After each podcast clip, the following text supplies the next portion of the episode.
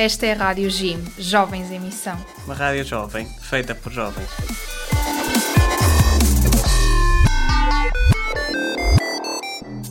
Tudo o que não é reciclado e acomodado nos caixotes próprios acaba no mar. Deitar materiais não dissolúveis na água pela sanita abaixo, deitar lixo na praia que acaba na água levado pelas ondas, demonstram falta de civismo. Estes atos condenam à morte animais inocentes, animais que ficam prejudicados pela falta de respeito e pela preguiça do ser humano. Se mantemos a nossa casa limpa, então não sujemos aquela que é a casa de tanta espécie marinha. Seja responsável.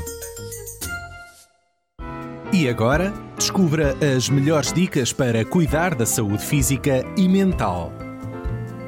Experimente meditação. A meditação ajuda a equilibrar o seu humor, como também ajuda a combater o stress e a ansiedade. Cultive uma rotina diária de meditação. Por exemplo, ao acordar ou antes de se ir deitar, 10 minutos são suficientes e verá melhorias significativas no seu humor e na sua saúde geral. Experimente! Acabou de ouvir Dicas de Saúde. Provérbios africanos.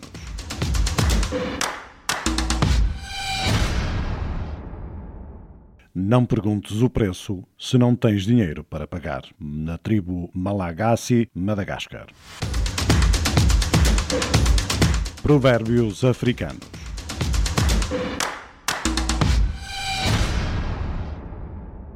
Esta é a tua rádio, sintonizada contigo.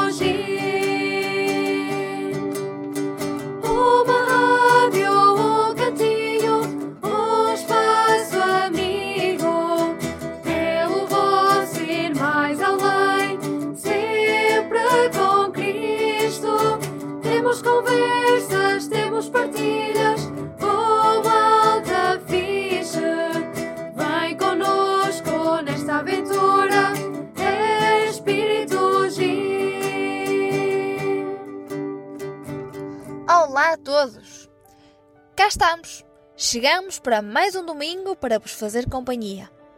Trazemos uma má notícia. Não fomos as únicas que chegamos.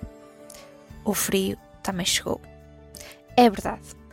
Esperamos, sobretudo, que te encontres bem depois das baixas temperaturas que se sentiram durante esta semana.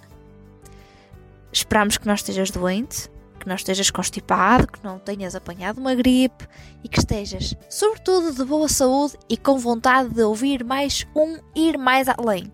Estamos aqui num programa que te vai aquecer, aquecer o coração, sobretudo. Trazemos-te um programa que já foi gravado há algum tempo e que estava no baú ah, do Ir Mais Além. E trazemos-te um bocadinho, trazemos-te trechos deste pequeno programa que nós fizemos com um convidado muito especial, um convidado jovem, porque o programa de hoje é como os outros. É de jovens, é feito de jovens para jovens, com jovens e tudo aquilo que implica jovens, desde os 0 aos 100 anos. E se tiver mais um bocadinho, não há problema. Mas antes disso, antes de ouvirmos e de passarmos para o convidado, deixamos-te com o nosso primeiro momento musical para te aquecer o coração nesta tarde fria.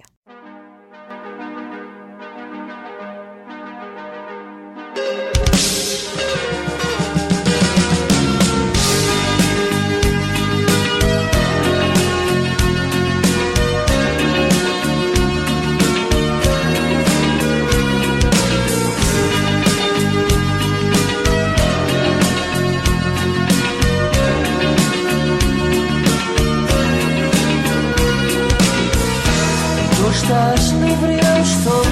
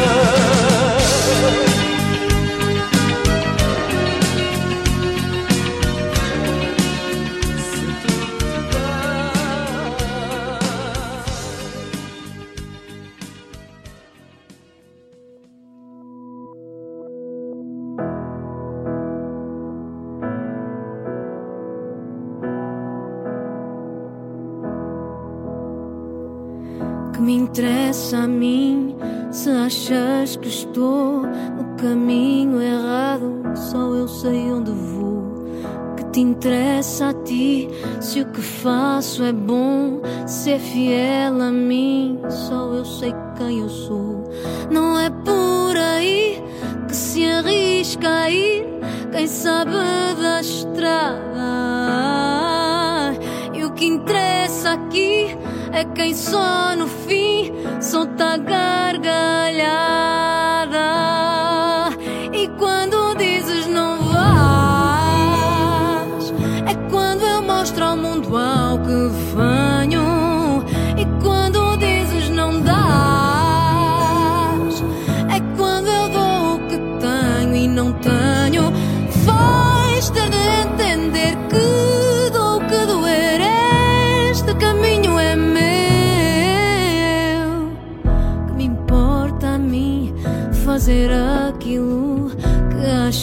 Ser bom se eu não sou como tu? Que te importa a ti? De que forma eu dou o que tenho em mim se isso nunca chegou? Não é por aí que se arrisca a ir quem sabe da estrada. E o que interessa aqui é quem só no fim solta a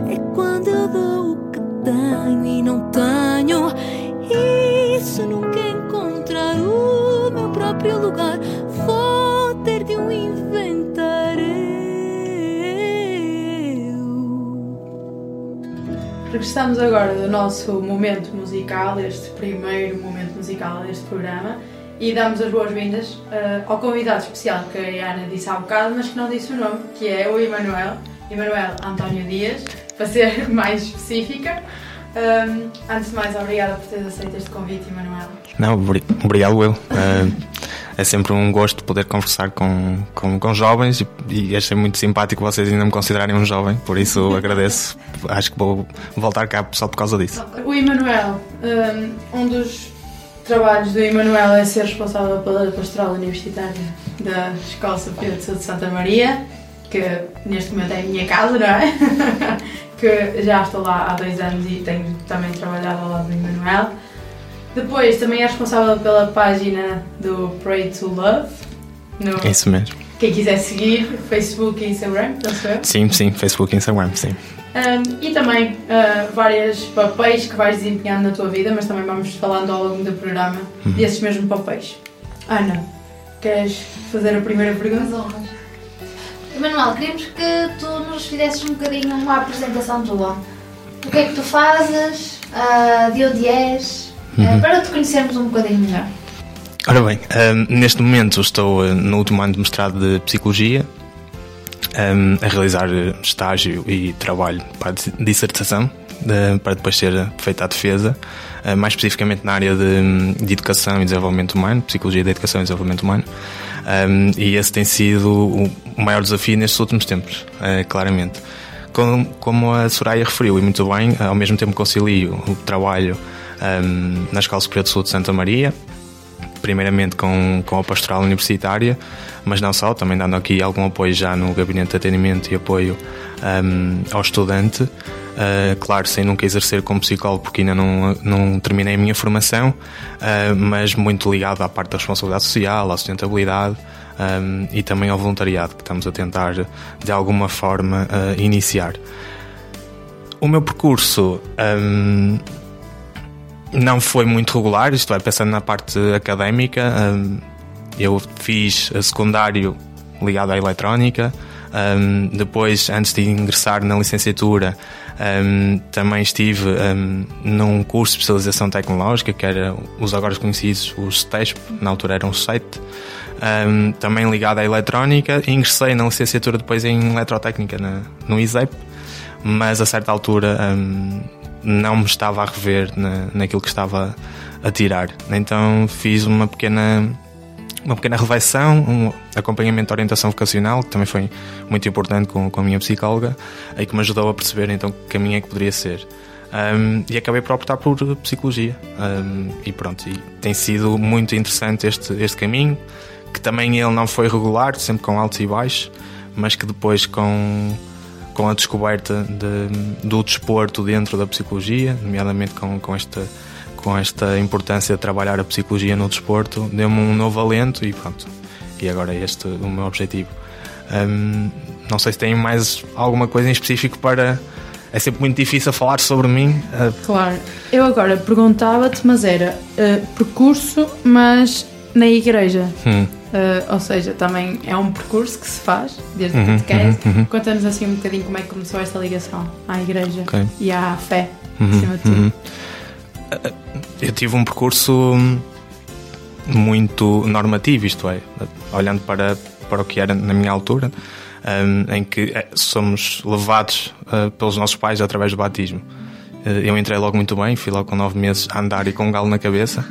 Acho que já era um sinal do Espírito Santo que eu não batia muito bem e que iria ter aqui alguns alguma forma diferente de olhar para, para a fé. Um, por isso, sim, iniciei com o batismo, um, mesmo aqui ao lado onde estamos a gravar, né, no Mosteiro de Lessa de Balia. E depois fiz todo o meu percurso hum, na paróquia eh, onde, onde resido, que é São Romão de Coronado. Hum, E, curiosamente, tal como dizia antes de iniciarmos o programa, eh, foi a única coisa que, que, que fiz lá, foi a catequese. Um, e fiz sempre, fui sempre acompanhado pela, pela minha mãe e pelo meu pai, sempre desde muito pequeno que, me levavam hum, à igreja e à missa, à Eucaristia, e eu achava sempre muito interessante ver hum, aqueles bonecos, porque para mim eram bonecos, não eram santos, eu não, não percebia muito bem, Hum, e achava interessante a parte da, da comunhão, porque ficava sempre com a ideia, antes de fazer a primeira comunhão, que aquilo era chocolate branco. E que um dia aquilo iria ser maravilhoso poder usufruir, porque toda a gente saía muito feliz, só pensava que aquilo era chocolate branco. Hum, depois fui, desco- fui descobrindo que, que não. Fui fazendo o meu percurso norm- normal. hum, havia identificação, mas não era uma fé vivida, digamos assim. Era, era um sítio onde eu me sentia bem, onde me sentia acolhido, hum, onde fazia parte de- do, meu, do meu dia a dia, mais especificamente ao sábado à tarde, não é? Hum, e depois acabei por ter o convite, um primeiro convite aos 9 anos para fazer parte dos acólitos. Hum, eu rejeitei, disse que não, que não queria. Depois o, o senhor que na altura coordenava voltou-me a convidar e hum, aceitei. Mas mais uma vez sem perceber muito bem o que é que, o que, é que era a fé. Sabia isso sim, mais uma vez que me sentia bem, que me sentia acolhido, mas não tinha. hum, não tinha muito bem fundamentado eh, e acho que era normal da idade. Até que hum, fiz o percurso até o décimo ano e surge o Crisma. E, e é engraçado que nesse ano há uma mudança drástica na forma como eu vivo a fé. O ano é 2011 e eu faço o Crisma em janeiro. Eh, já não sei precisar o, eh, o dia, não, minto, dia 13, 13 de janeiro, se não estou, estou em erro. Foi um domingo. Na altura houve eleições de presidenciais, se não estou em erro. Ahm, e, e há um choque muito grande, que é, que é a primeira e a única Eucaristia onde eu chorei. Aquilo mexeu muito comigo, eu não percebi muito bem. E este episódio só ganha ainda mais significado passado uns meses, a 13 de novembro de 2011, que é quando eu tenho a lesão no futebol e que coloco tudo em causa. E é aí que, quando eu menos queria estar com Deus, que acabo por estar mais presente. Ah, ou neste caso, que Ele acaba por estar mais presente na minha vida. Com os meus questionamentos, com as minhas revoltas, com as minhas inquietações. E, e é a partir daí que eu acho que realmente fiz um caminho catequético. Isto é, Eu fui à procura, hum, comecei a, a ter maior atenção às escrituras, comecei a procurar o que é que isto, o que, é- que simbologia que havia por trás disto, hum, e não olhar só, somente para, para a interpretação literal, é? que era muito aquilo que me tinham dado, com, com muito carinho, tive catequistas muito, muito boas que, que nos impulsionaram, a mim e aos meus colegas. Mas a verdade é que depois, na, na parte da interpretação e nesta vivência mesmo séria da relação com, com Jesus Cristo e com, com Deus, hum, acabou por ser um caminho mais pessoal. E é a partir daí hum, que começa a ter uma maior ligação e que começa a sentir esta necessidade também da escrita para, para Deus, para com Deus, para comigo também, nesta descoberta interior. Por isso, assim, de uma forma muito resumida, este foi, foi o meu percurso. Pronto, claro que depois também entram aqui pessoas muito importantes. Na altura também, quando, quando comecei a fazer este, este, este caminho de descoberta, surge um sacerdote novo na minha paróquia, novo nos dois sentidos, novo porque tinha acabado de chegar e novo porque tinha 26 anos. Aquilo também mexeu um bocadinho comigo, não, não tinha noção que havia a possibilidade de existirem sacerdotes tão novos. Um, e, e, e, a forma como foi trazendo a vivência da fé, isso também me foi, foi mexendo comigo e foi-me foi -me questionando. Um, e pronto, de uma forma muito resumida, é, é isto que, que vos posso falar sobre, sobre o meu percurso. Nunca chegaste a um ponto, que foi o Crisma, um, onde sentiste que a fé te tocava de uma forma uhum. diferente, uhum. tocava de uma forma mais profunda. Uhum. Nunca sentiste a curiosidade ou a vontade de, por exemplo, frequentar um seminário? Sim.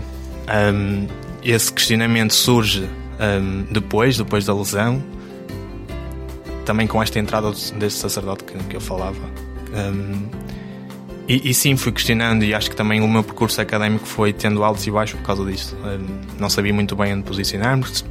Cheguei a fazer discernimento espiritual no Seminário Maior do Porto. Uh, no entanto, nunca se chegou a concretizar. Uh, numa certa altura, este, este questionamento passava muito por se eu tinha uma vivência tão forte, se eu gostava tanto de estar ligado à catequese, futuramente depois com, com os acólitos, passando para coordenador de acólitos, passando para coordenador de, de leitores, um, fazendo catequese à adolescência e a adultos, nomeadamente levando 40 adultos a fazerem um crisma, que foi um grande desafio e um grande gosto. Acho que é, é imensamente bom perceber que aquelas pessoas tiveram uma primeira entrada na fé, mas por diversos motivos, seja por não se identificarem com a igreja, seja porque sentirem-se indignos, porque se divorciaram, ou porque, ou porque de uma certa forma têm uma outra orientação sexual, ou porque, porque não se sentem verdadeiramente acolhidos e depois trazê-los de volta a casa, hum, isso deu-me um grande, um grande gosto. E, hum, e sim, a uma certa altura acabei por perceber que esse poderia ser o meu caminho. Nunca, nunca se concretizou e consigo perceber que se calhar posso ter na mesma esta vivência forte e se calhar até com maior impacto, e não quero estar a tirar aqui uh, nenhuma relevância ao papel do sacerdote, nada disso, sacerdote, bispos, cardeais.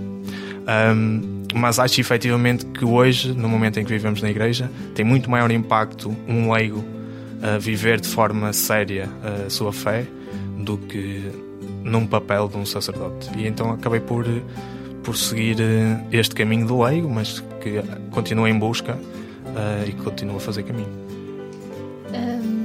Bocadinho também estavas a, a, dizer que, que o teu caminho profissional passa pela psicologia. Uhum, uhum. Uh, nós às vezes somos confrontados com esta coisa da ciência e Deus. Achas que vais encontrar Deus quando te formares, quando estiveres a acompanhar as pessoas? Achas que Deus vai ser também uma referência naquilo que tu vais dizer ao outro? Uh, Deus vai estar no teu, ou melhor, vês Deus na psicologia? Uma boa pergunta.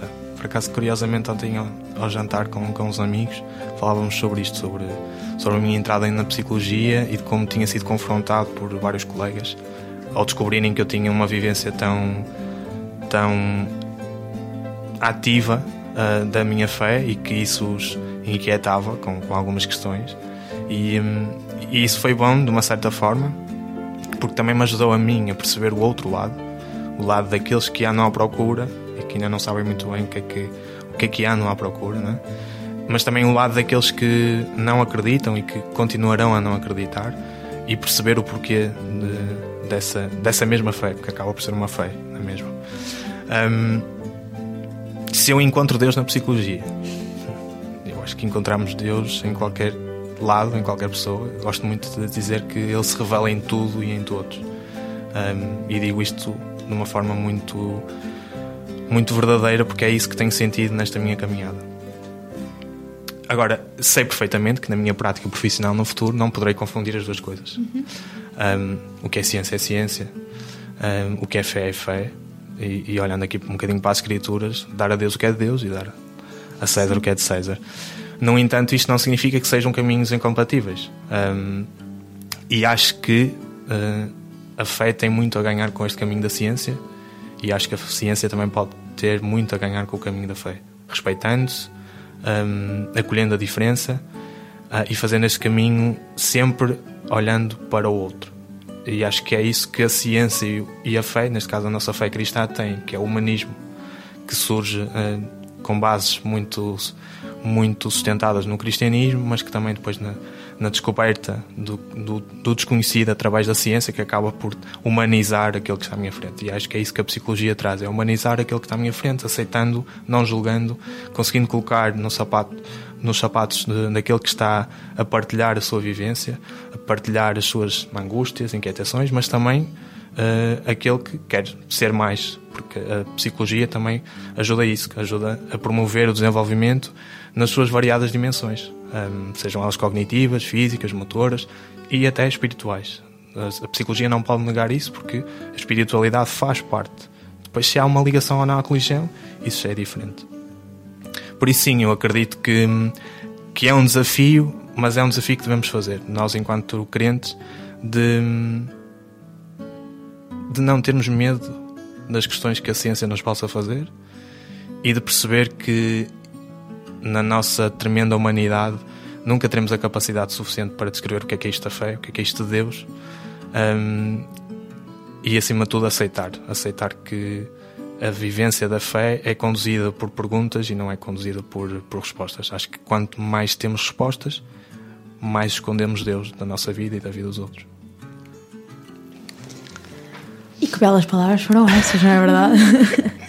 e Manuel, fazemos agora a nossa primeira pausa nesta conversa, também para, depois destas palavras, os ouvintes refletirem, uh, que também é importante o escutar e o refletir também no que os outros têm para nos dizer e pedíamos-te que sugerisses uma música para os nossos ouvintes. A primeira música que eu vou um, sugerir é de uma cantora portuguesa que é Mimi Frois, não sei se conhecem. Um, aconselho vivamente um, a ouvirem.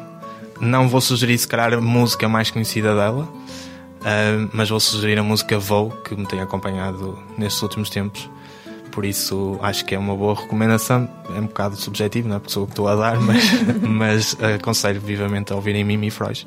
Uh, vou.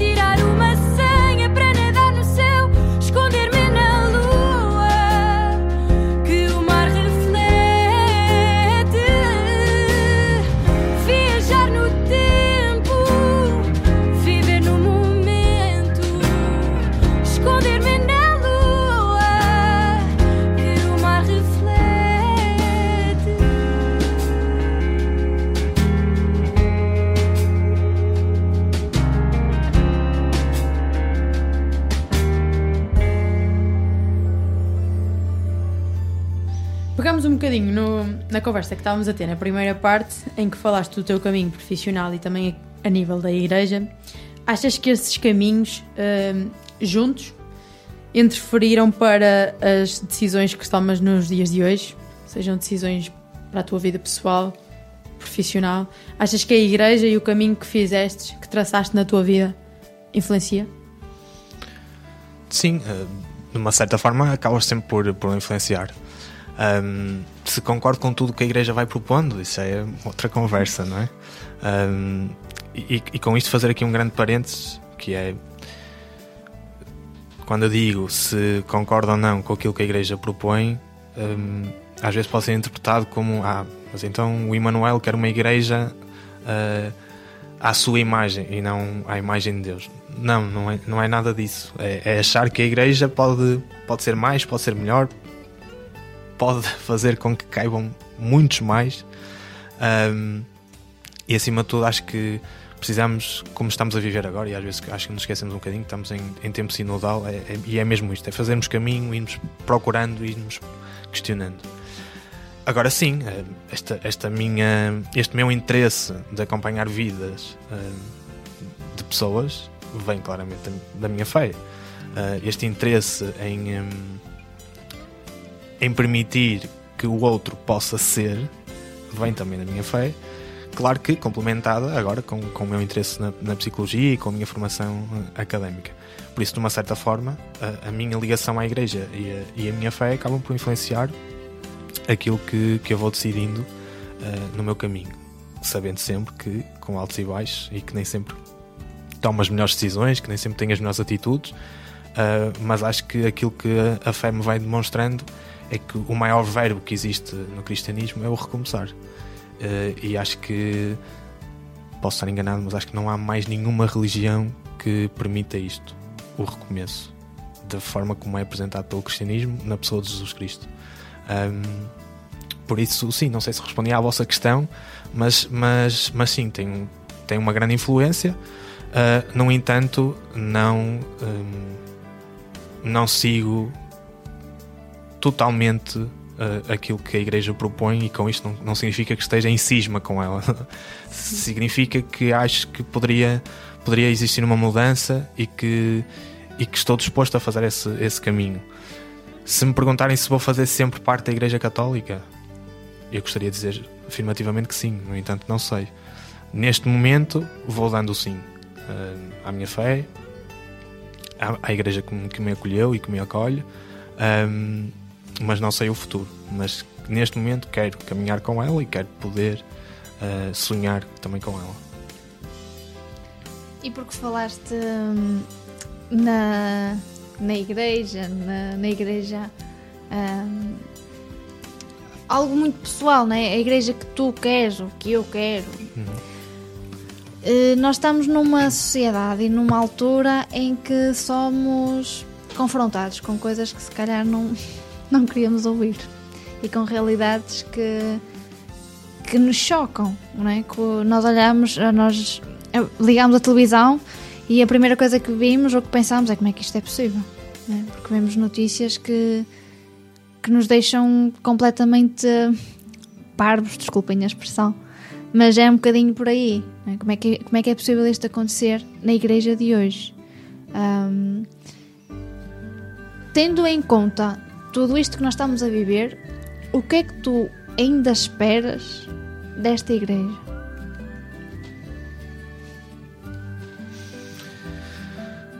Acho que preciso de algum momento, de um tempo para pensar. Está primeiro, vontade. primeiro acho que hum, acho que é a altura ideal para conseguirmos construir aqui algumas coisas. Primeiro percebermos que existe a igreja instituição e depois percebermos que hum, a igreja, o sonho, o sonho verdadeiro de Jesus Cristo é sem limites. Isto é, eu não consigo perceber onde é que começa e onde é que acaba esta igreja. Porque todos aqueles que vivem, tal como ele há uns tempos ouvíamos no, no Evangelho, quando ele tem este encontro com, com a Samaritana no poço e que diz que os novos crentes são, serão aqueles que adorarão Deus em espírito e verdade, e, e isso abana completamente, não só naquele tempo, mas hoje em dia. Isto é, percebermos que a igreja são aqueles que acreditam e que vivenciam Deus na sua totalidade, naquilo que são, e fora de, do templo, eh, se chega a uma certa altura que já não conseguimos medir até onde é que vai esta igreja. E, e, e isto, por um, por um certo lado, é bom. Porquê? Porque não, não se fecha em si mesmo. Não é uma igreja só, somente institucional e que é refletida através dos sacerdotes, do fu- perdão, dos sacerdotes novamente ah, e dos bispos, mas sim de todos aqueles que acreditam em, em Jesus Cristo. E acho que é uma altura ah, da igreja verdadeiramente se poder hum, renovar, de ficar eh, mais arejada. Um, e se não aproveitar esta fase, dificilmente irá aproveitar. E se nós gostamos muitas vezes de dizer que a igreja é sustentada pelo Espírito Santo, não nos podemos esquecer também que é o próprio Espírito Santo que é, vivifica e que a renova. Por isso, se nós não estivermos predispostos a que este Espírito Santo atue, ela nunca vai renovar.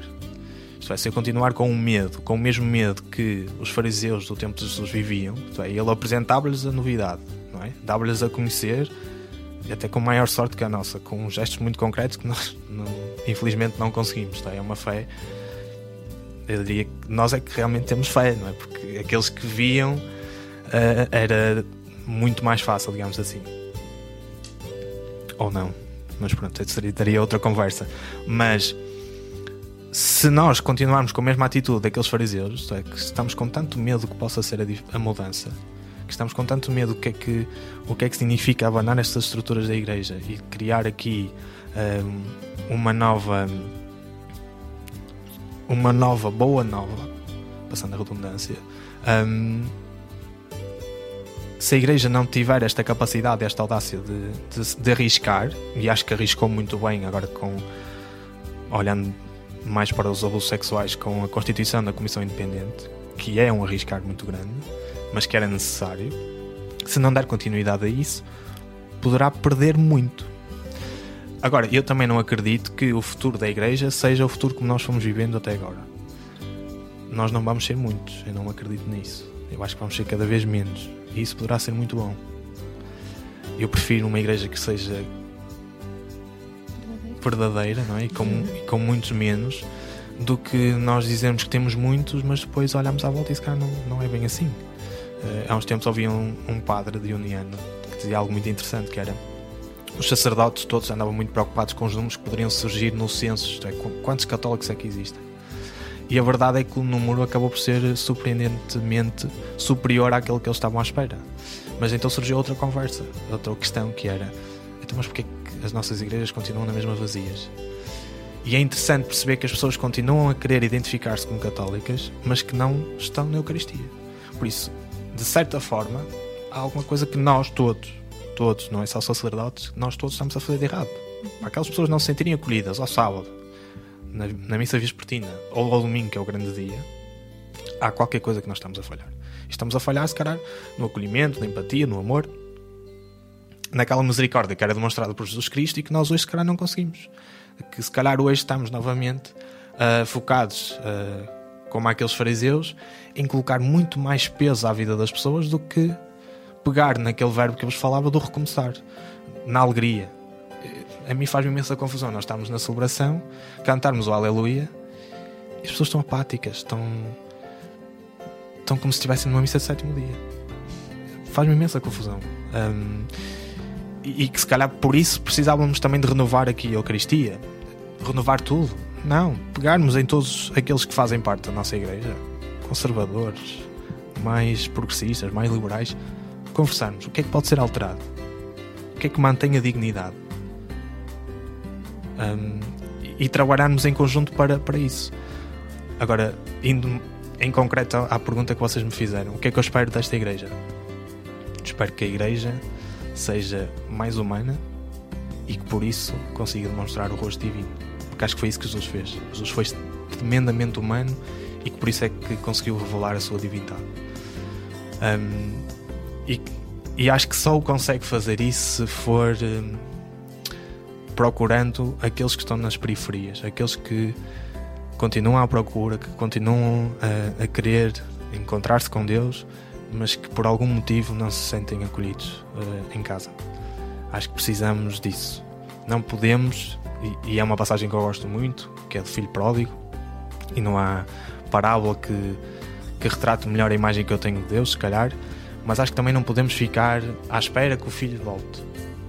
Precisamos, se calhar, de, de ir à procura e de perceber porque é que eles não voltam, perceber porque é que não, não acreditam, uh, sem nunca obrigar, deixando sempre na liberdade de cada um, mas pelo menos uh, permitir que o outro se sinta acolhido que, e que perceba que, que é tremendamente uh, amado por, por, este, por este Deus.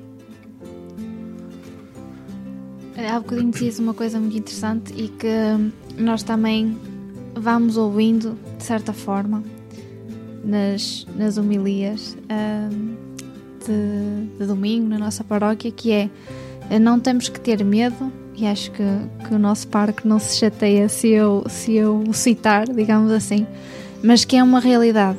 Um, não temos que ter medo do que aí vem, um, porque ele, ele dizia isto ainda, de, ainda antes de sair o relatório. E, uh, ele dizia: não, não temos que ter medo do que aí vem, porque isto vai ser um momento de purificação, de limpeza e uh, a nossa igreja precisa de verdade. E se calhar uh, ver também isto com estes olhos, com os olhos da verdade e como uma necessidade para limparmos uh, aquilo que realmente não interessa e para, e para que esta igreja seja realmente verdadeira. E uh, falavas também no recomeço. Eu agora faço-te uma pergunta uh, porque estamos no ano das Jornadas Mundiais da Juventude, achas que a JMJ poderá ser um recomeço? Ou, como tu dizias há bocado, depois das Jornadas Mundiais da Juventude, a igreja vai continuar vazia e sem jovens? Eu quero acreditar que não, eu quero acreditar que a JMJ vai ter aqui um papel muito grande. Mas, nova, mas novamente continuo à espera e não é uma espera passiva, é uma espera ativa, que o Espírito Santo também atua. Isto é, nós às vezes queremos tanta coisa e queremos dinamizar tanto que às vezes esquecemos que não está tudo do nosso lado. Um, é verdade que somos veículos deste Espírito Santo, ainda bem, um, mas também às vezes temos que deixar que as coisas uh, vão amadurecendo e que vão tornando, tornando mais, mais coesas. No entanto, as jornadas mundiais poderão ter aqui um papel muito importante nesta, nesta renovação, mas acho que acima de tudo o mundo inteiro e Portugal, se calhar aqui mais específico, está à espera de ações muito concretas. E as jornadas mundiais podem ser espetaculares, podem ser muito bonitas, muito bem organizadas. Se não houverem ações concretas, ficará tudo na mesma. Um, e acho que até uh, tirar, tirará algum crédito à própria Igreja dentro de Portugal.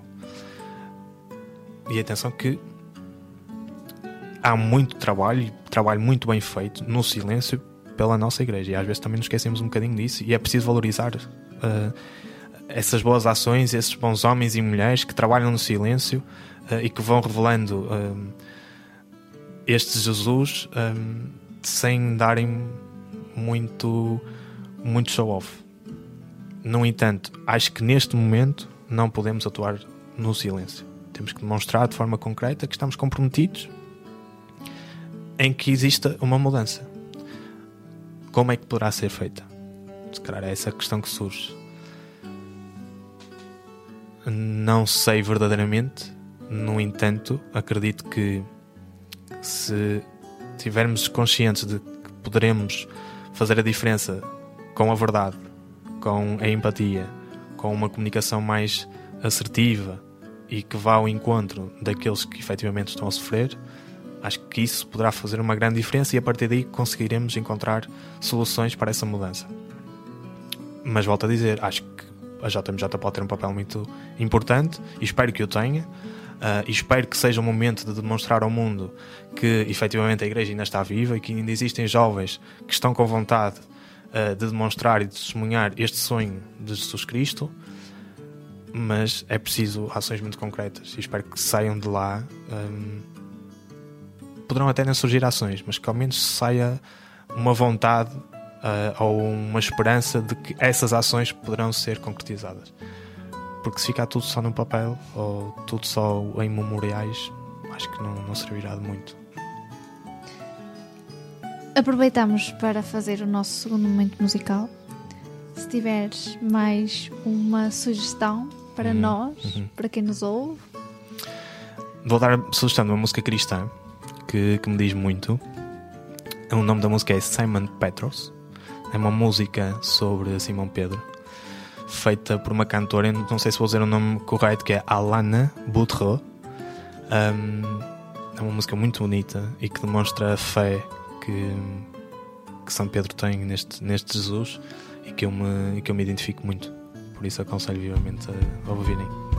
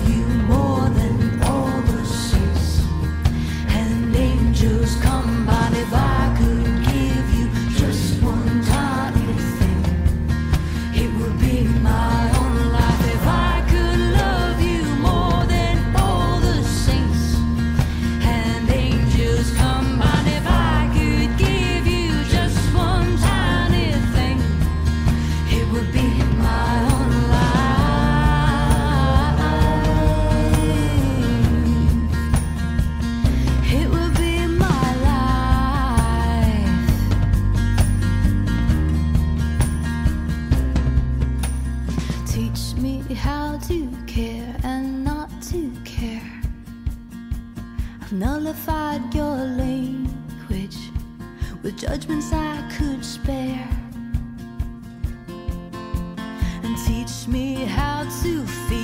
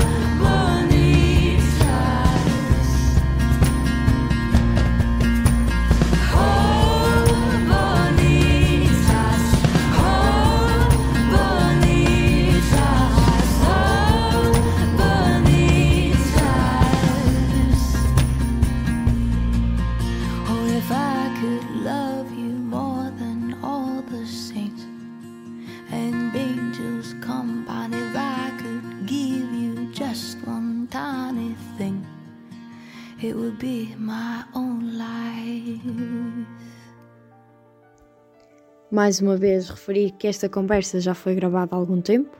Devido à nossa pausa, ainda não tinha sido publicada, mas agora, nesta nova temporada, tens a oportunidade de ouvir esta conversa.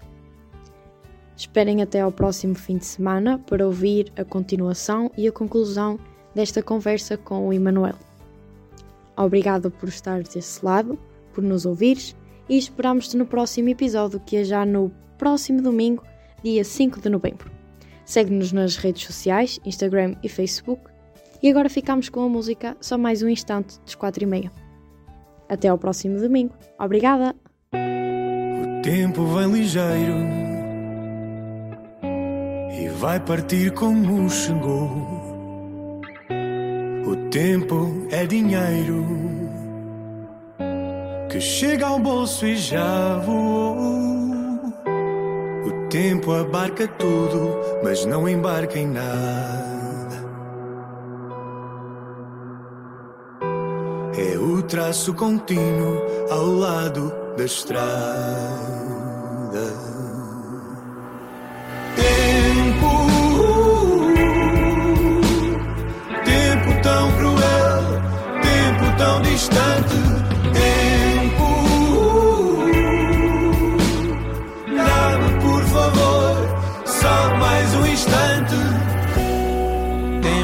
Certeiro, de ser tão certo nunca errou. Tempo é um mielheiro que antes de encher já se quebrou. Tempo abarca tudo, mas não embarca em nada. É o traço contínuo ao lado da estrada.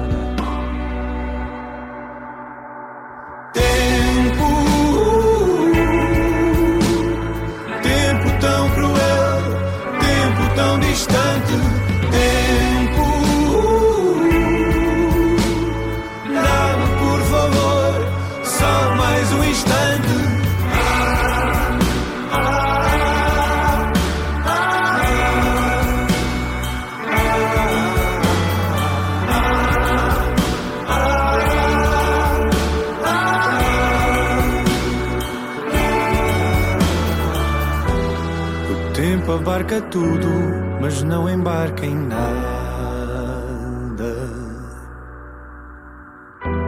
O tempo é uma prenda que vem mal embrulhada.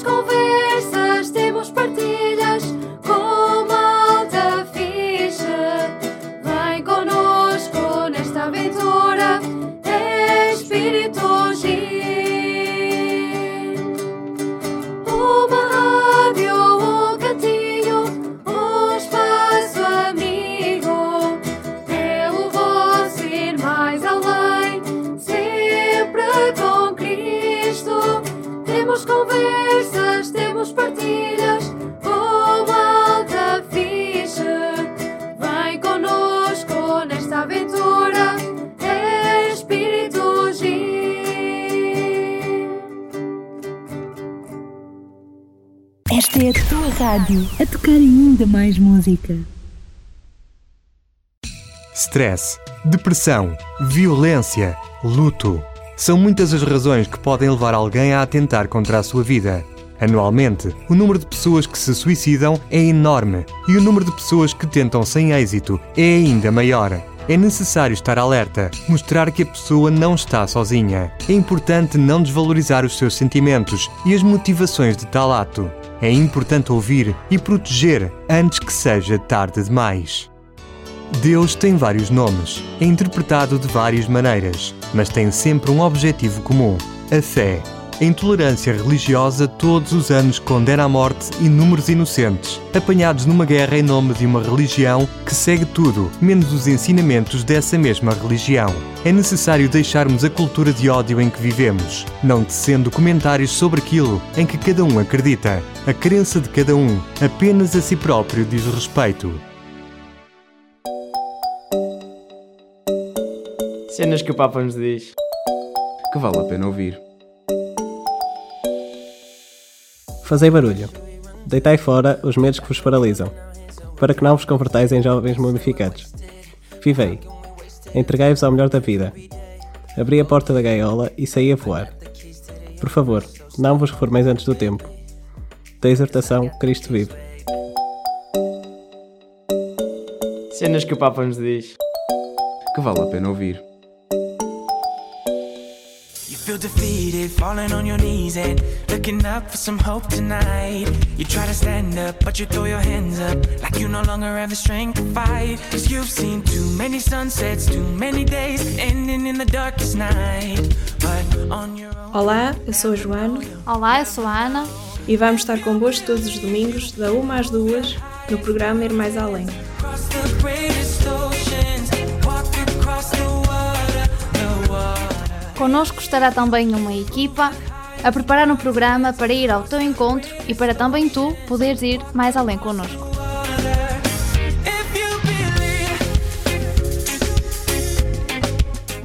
Não te esqueças, todos os domingos, da 1 às 2, sintoniza-te connosco.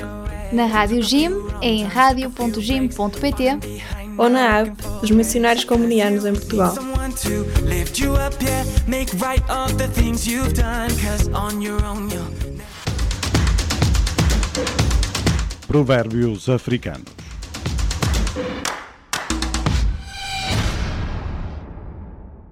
Nunca será tarde demais para mudar. Da tribo Mossi, do Mali. Provérbios africanos.